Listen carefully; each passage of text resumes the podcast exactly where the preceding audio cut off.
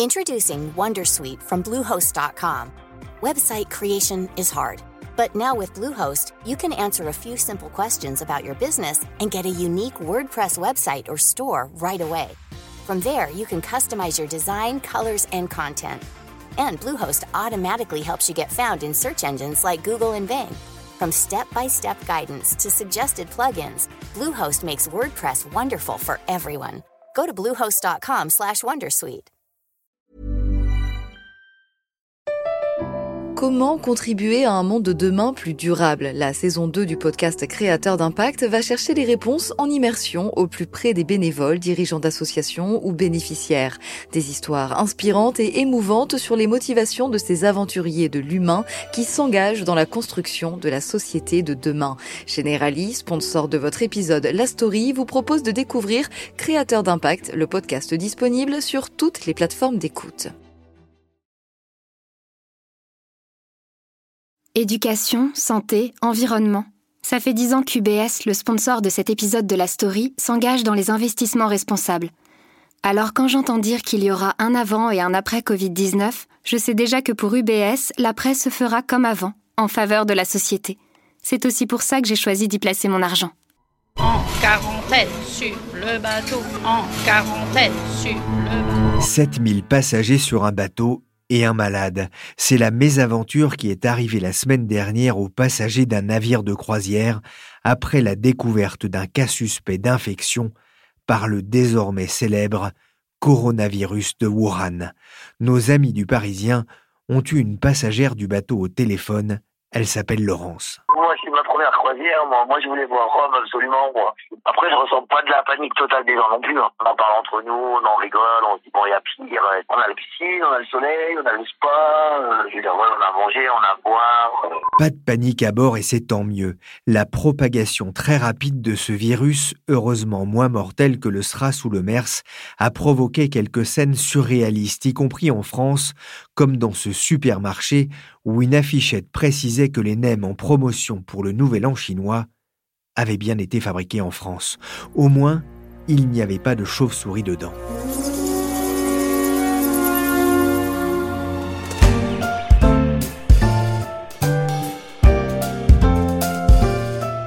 Je suis Pierrick Fay, vous écoutez La Story, le podcast d'actualité des échos, et dans cet épisode, on va s'intéresser de nouveau au coronavirus de Wuhan et à la façon dont la communauté scientifique mène le combat contre sa propagation. Fin janvier, l'Institut Doherty en Australie a annoncé être parvenu à répliquer en laboratoire le coronavirus de Wuhan, un pas crucial selon eux dans la lutte contre l'épidémie de pneumonie virale en cours, notamment en matière de diagnostic. Selon le directeur adjoint de l'Institut, cette réplique du nouveau virus chinois va donner la possibilité aux scientifiques de créer des anticorps tests leur permettant de détecter le virus chez des patients avant même qu'ils ne présentent de symptômes de la maladie. Il y a quelques jours, dans la story, j'avais interrogé un responsable de l'Institut Pasteur et des journalistes de la rédaction pour un premier éclairage sur ce virus qui constitue une menace pour la santé publique mais aussi pour l'économie chinoise et mondiale. La propagation rapide du virus a en effet entraîné des soubresauts sur les marchés financiers et notamment sur le marché pétrolier sensible à la croissance chinoise. Refaire démarrer une économie paralysée, c'est le défi du gouvernement chinois. Et pour cela, il annonce ce dimanche une mesure choc, injecter 156 milliards d'euros de liquidités dans le système. Et signe de ce ralentissement, la consommation de pétrole brut en Chine a plongé de 20% selon Bloomberg, un choc équivalent à 3% de la demande mondiale de la part du premier importateur de la planète, raconte Vincent Collen dans Les Échos. L'impact économique pourrait se révéler plus fort qu'anticipé, d'où l'importance de freiner le plus efficacement possible sa propagation. Comment j'ai eu envie de creuser un peu plus le sujet. Pas besoin de microscope ni de lamelles, car aux échos, on a Yann Verdeau. C'est le spécialiste des questions scientifiques, la personne idoine pour savoir comment la communauté scientifique a réagi et s'est organisée pour contrer cette menace. Bonjour Yann Verdeau. Bonjour Pierrick. D'abord, il y a eu un, un branle-bas de combat de la communauté euh, scientifique à l'annonce de la découverte de ce virus. Ah oui, euh, branle-bas de combat, on peut dire ça. Il y a eu une première alerte qui émanait des autorités chinoises, qui était le 30 décembre. Et ça a vraiment été le jour où la Chine a sonné le tocsin euh, pour la communauté scientifique mondiale. Et dès ce jour-là, ça a été la mobilisation générale pour plusieurs centaines de laboratoires de référence dans le monde qui sont impliqués dans cette crise, qui regroupent des équipes de biologistes, euh, d'épidémiologistes, de virologues, d'infectiologues, d'experts de la modélisation mathématique euh, des maladies. Enfin, il y a tout un tas de secteurs euh, qui sont concernés et tous se sont mobilisés dès ce 30 décembre. Concernant ce, que, ce coronavirus de Wuhan, comment ça s'est passé? Ce qui s'est passé le 30 décembre, c'est que une partie de ces chercheurs ont reçu un email tout simplement émanant d'un site spécialisé qui s'appelle ProMed. ProMed, ça veut dire Programme for Monitoring Emerging Disease.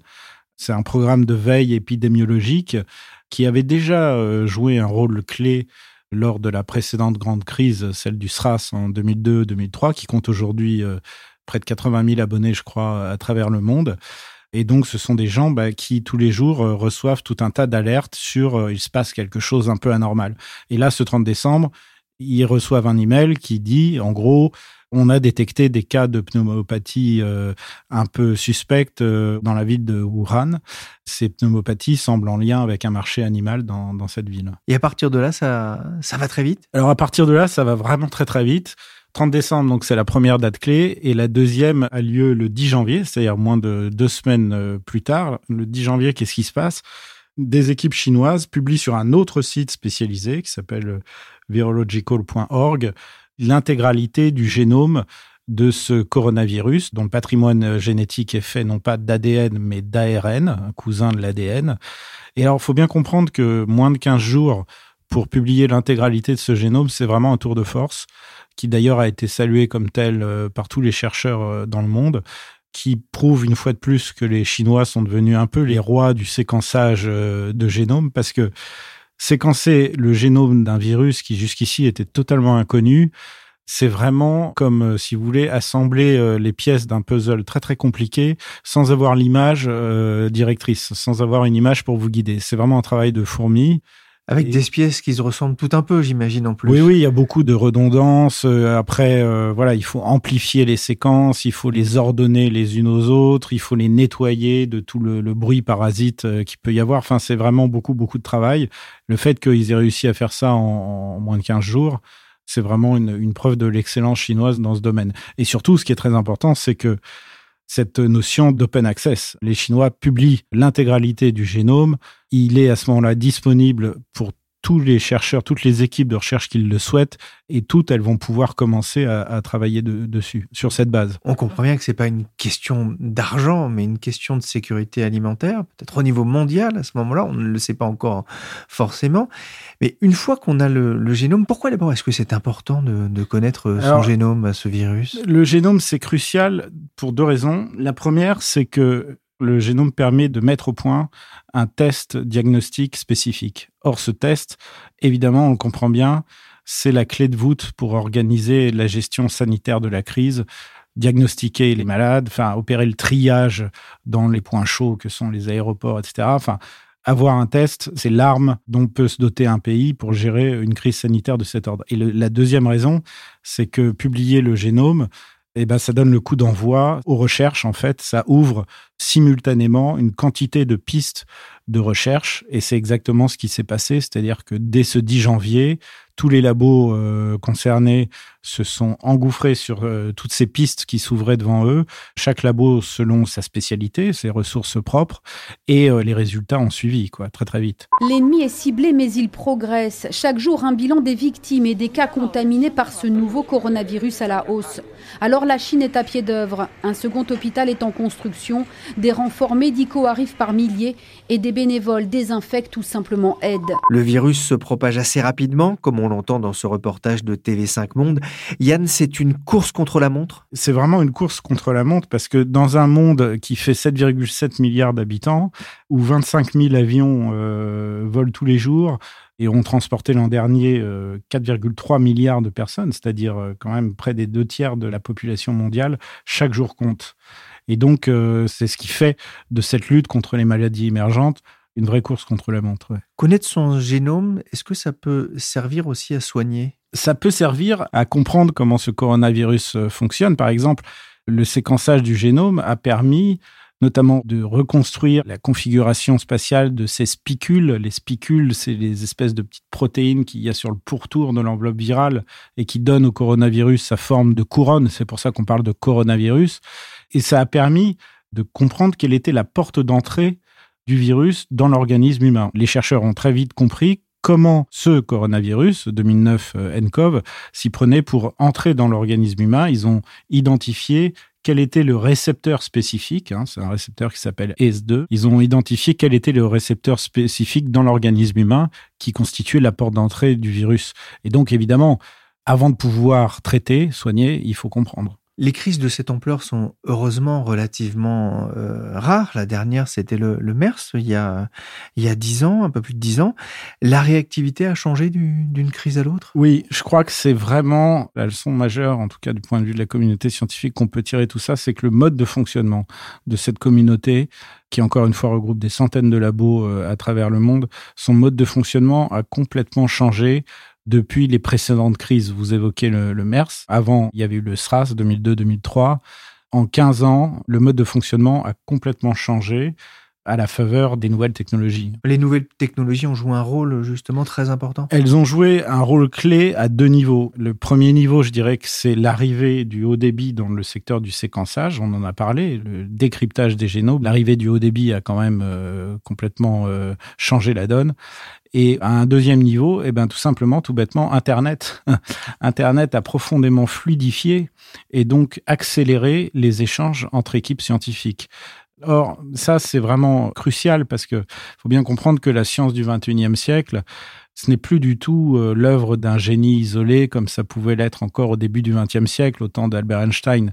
La science du XXe siècle, c'est essentiellement une œuvre collective qui suppose des échanges et des échanges rapides dans le cas d'une épidémie comme celle-ci. Il y a une chose aussi dont vous parliez dans un article que vous avez écrit pour les échos, euh, c'est tout ce qui concerne la, la, publication de la recherche scientifique. Là aussi, il y a eu des évolutions? Oui, il y a eu des évolutions euh, parallèles, alors qui pour le coup ne concernent pas seulement la biologie, mais effectivement l'ensemble euh, des publications scientifiques. Elles sont en train de muter, elles aussi, si on peut reprendre ce terme, avec euh, l'arrivée notamment d'un anglicisme, le préprint, la prépublication, c'est-à-dire en fait toute équipe de chercheurs qui obtient un résultat qu'il juge intéressant a la possibilité de tout de suite euh, balancer entre guillemets le résultat de son travail, son étude sur Internet, au lieu de le soumettre à une revue à comité de lecture.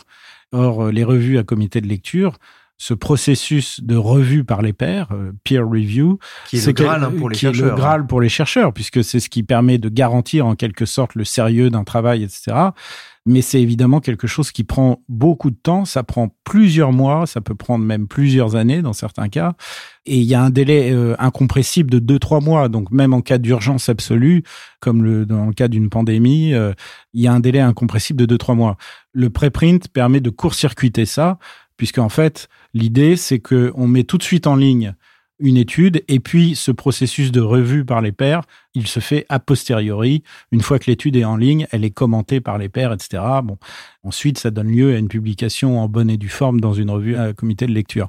Mais ce fast track a vraiment accéléré les choses et j'insiste sur le fait que donc ça passe par des sites euh, un peu spécialisés comme euh, BioArchive ou MedArchive, mais on trouve, euh, ça c'est pour le domaine des sciences de la vie, mais on trouve euh, les mêmes pour la physique, pour toutes les sciences. C'est un phénomène plus global. Plus surprenant, Twitter a joué aussi un rôle? Oui, Twitter joue un rôle puisque le gros avantage d'Internet, ça a été de fluidifier et d'accélérer ces échanges.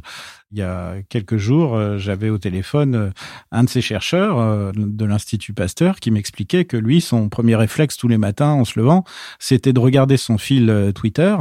Et qu'est-ce qu'il regarde sur son fil Twitter? Il regarde les commentaires émanant de tous les pontes de sa discipline qui, en fait, dialoguent entre eux échangent euh, leurs vues respectives euh, sur la dernière publication de la, nuit passée, etc.